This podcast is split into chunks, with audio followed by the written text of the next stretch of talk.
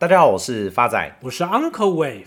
Uncle，世足赛开踢了，你有在关注吗？废话，当然有啊，球星我也认识不少呀，好不好？像那个王建民啊、Curry 啊、大谷翔平啊，昨天不是还有上场吗？看，他们在你梦里踢球是不是？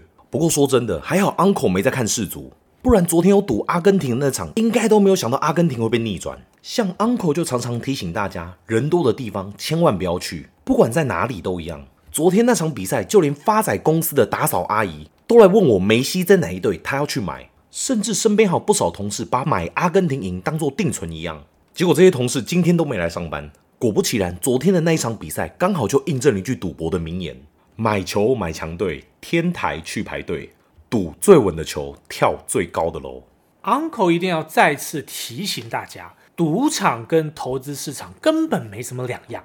大家只要记得一句话。人多的地方不要去。Uncle 讲的这句话，就不得不谈到今年一直被大家看衰的台积电，股价在一个月当中已经默默涨了快三成。从我们十月二十七号一百五十四集跟大家讲到，台积电的总裁魏哲家直借自家公司的股票，绝对是看多台积电未来的行情。果不其然，台积电的股价就在十一月四号正式落地，当时台积电的价格还不到三百九十块。加上近期巴菲特旗下的公司波克夏公布第三季的财报，大举买进了六千零一十万股的台积电，总价超过四十一亿美金。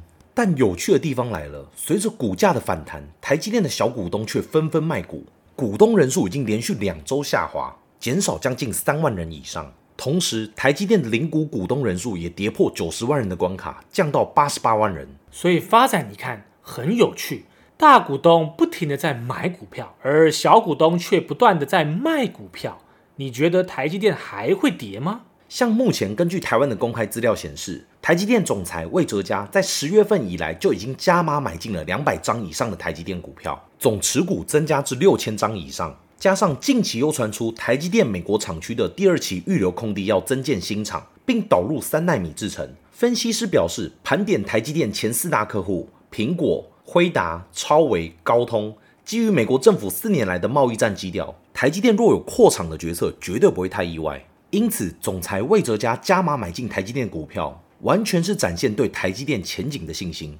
而 Uncle 也基于两大因素，未来持续看多台积电。第一个，政策面；第二个，大户的方向。我们先从政策面讲起。尽管近期全球市场处于景气下行段，但各国政府依旧重视半导体产业，更以迅雷不及掩耳之姿祭出各种补助方案。随着美国于八月签署晶片法案后，历时三个多月，台版晶片法也通过了。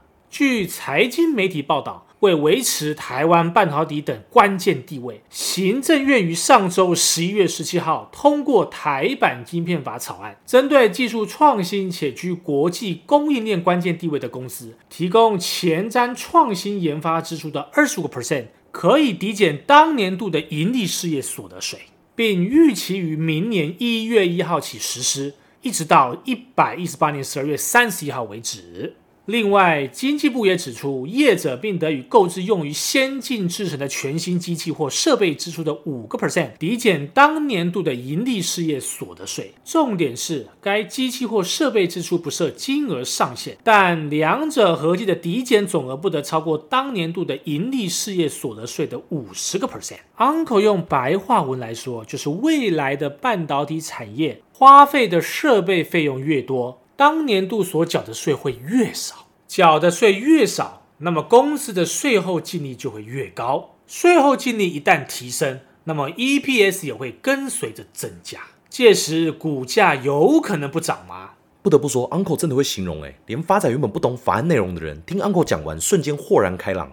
也难怪这些半导体厂商纷纷拍手叫好。就连日月光半导体的执行长吴天玉表示，在全球竞争日趋严峻的情况底下。企业欢迎政府对台湾重点产业在税制上提出与时俱进的修法，以继续维护台湾半导体生产系统的前瞻研发能量及长期竞争优势。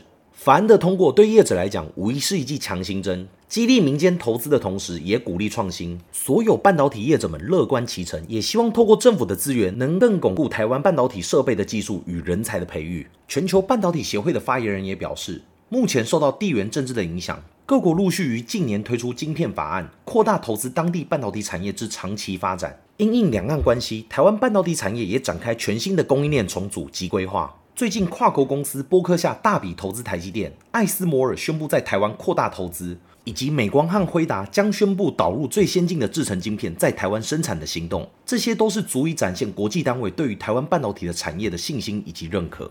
而上述的这些，正是 Uncle 看好半导体产业的政策因素。接下来第二点，大户的方向，大家要先知道一件事：巴菲特旗下的投资公司波克夏是从来不买半导体产业的公司，甚至多年来都不碰科技股。事实上，该公司二零零八年的年报中，巴菲特甚至说过，他青睐简单易懂的业务。以科技股为例，他说技术多了会让人家看不懂。但在接下来的几年里，巴菲特对科技的看法产生了重大的转变。二零一六年，波克夏展开了大举投资科技业的行动，于当时揭露持有苹果公司近十亿美元的股份。现在，苹果是波克夏最大的单一持股。截至到第三季，波克夏还额外持有亚马逊公司的十亿元股票。加上近期该公司买入六千万股台积电的股票，价值约四十亿美元后，台积电顺理成章成为波克夏十大持股之一。分析师认为，波克夏的投资时间点值得留意。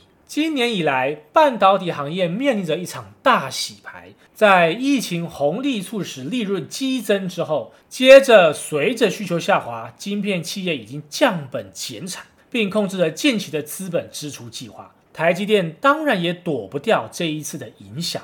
台积电在美国挂牌的股票 ADR 从一月份的最高点跌到上个月最低点，跌幅将近快五十个 percent 以上。不过，许多半导体产业的分析师对产品的长期需求仍非常乐观其成。预计全球销售额在未来十年内将增长约一倍，达到每年一兆美元以上，得益于产能提升以及美国、欧洲政府对建厂的补贴。巴菲特甚至还宣称这家 iPhone 的制造商为波克下的第二重要业务。Uncle 认为，巴菲特如此看重台积电的原因有以下几点：第一个是台积电的晶圆代工模式；第二个是护城河般的竞争能力。第一，台积电的晶圆代工模式在产业来讲是非常的特殊，像是英特尔和三星就是垂直整合模式，上面是 IC 设计公司，下面则是晶圆制造公司及销售公司。但台积电完全不同，上面没有 IC 设计，下面也没有合作公司，就是单纯帮 IC 设计公司晶圆制造。这种营运模式在二十年前不被看好，但巴菲特在此次投资当中肯定了这种产业模式是长久可持持续运作的。这个模式的优点在于，台积电可以跟所有 IC 设计合作，所以每个人最先进的设计理念、想法、技术都可以彼此分享，这就刺激着台积电的先进制程前进。现在证明了台积电这个模式比三星或英特尔的垂直整合来得更好。第二个，护城河般的竞争能力。台积电在所有晶圆代工当中跑的是最前面，使得台积电拥有定价能力，这是巴菲特最在乎的一件事，因为这样才能维持毛利率。巴菲特看的就是永续发展跟护城河的能力。而未来台积电会落在的目标价，Uncle 用波浪理论重新推波了一遍。第一波，二零二二年十月二十六号的低点三百七十块，涨到二零二二年十一月九号的高点四百一。十七块，再修正到二零二二年十一月十号的低点四百零六块，再涨到二零二二年十一月十六号的高点四百九十四块，最后修正到二零二二年十一月十七号的低点四百七十五块。那么未来台积电会落在的目标价是五百五十七元，以今天收盘价四百九十二块来估，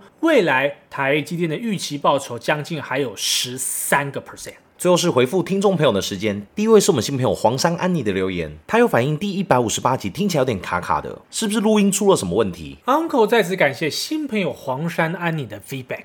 Uncle 在此呼吁，亲爱听众朋友，只要有任何收听问题，欢迎随时来信，Uncle 都会第一时间帮您做处理的。下位是我们的老朋友 Lisa 五一六的留言，谢谢 Uncle 跟发仔，你们分析及时财经讯息，身为小粉丝会继续支持。十一月十五号早上才看到巴菲特投资台积电的 ADR，兴奋不已。台湾的护国神山被巴菲特看到，看来台积电的护城河城墙很高。祝福理财高王收听节节高升。Uncle 再次感谢老朋友 Lisa 五一六的支持跟留言。之所以 Uncle 会录了不下数十集的台积电，原因就是要让大家知道，对的股票持续爆，好的股票持续买。下位也是我们老朋友袁斌的留言，近来股海涨很多，觉得来不及上车了，但是就算这样，也不能不听理财干货王，一定要五星推爆，祝发仔掌握减肥的正确方法。Uncle 再次感谢老朋友袁斌的支持。Uncle 认为，如果以存股为前提。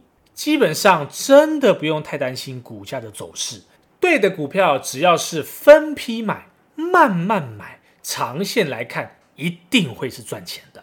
下一位是我们老朋友 Josie 红的来信，Uncle 发财好，想请问一下 Uncle，六二八八联家近期的反弹价是多少？最近联嘉在发行无担保的公司债，股价已经破月线，成交量都比以往少，是否跟马斯克有关系呢？亲爱的老朋友 Josie 红同学你好，联家这一波股价的修正。多少都跟 Tesla 的下跌有关。那 Uncle 也帮您精算了未来联家的反弹价会落在二十四点八元，给您做一个参考喽。下一位是我们新朋友 And 来信，Uncle 发仔你们好，很期待你们的新集数，深入浅出的介绍和日常幽默风趣的对话，对让财经一窍不通的朋友们有很大的启发作用。希望你们能够常常更新。想请问一下 Uncle，万泰科这档股票有机会往上吗？Uncle 再次感谢新朋友 N 的来信及支持。您所询问的万泰科，Uncle 帮您精算之后，未来反弹的目标价会落在三十七点二，给您做一个参考。由于本周的来信及留言众多，没有回复到的听众朋友，下集 Uncle 必定亲自回复。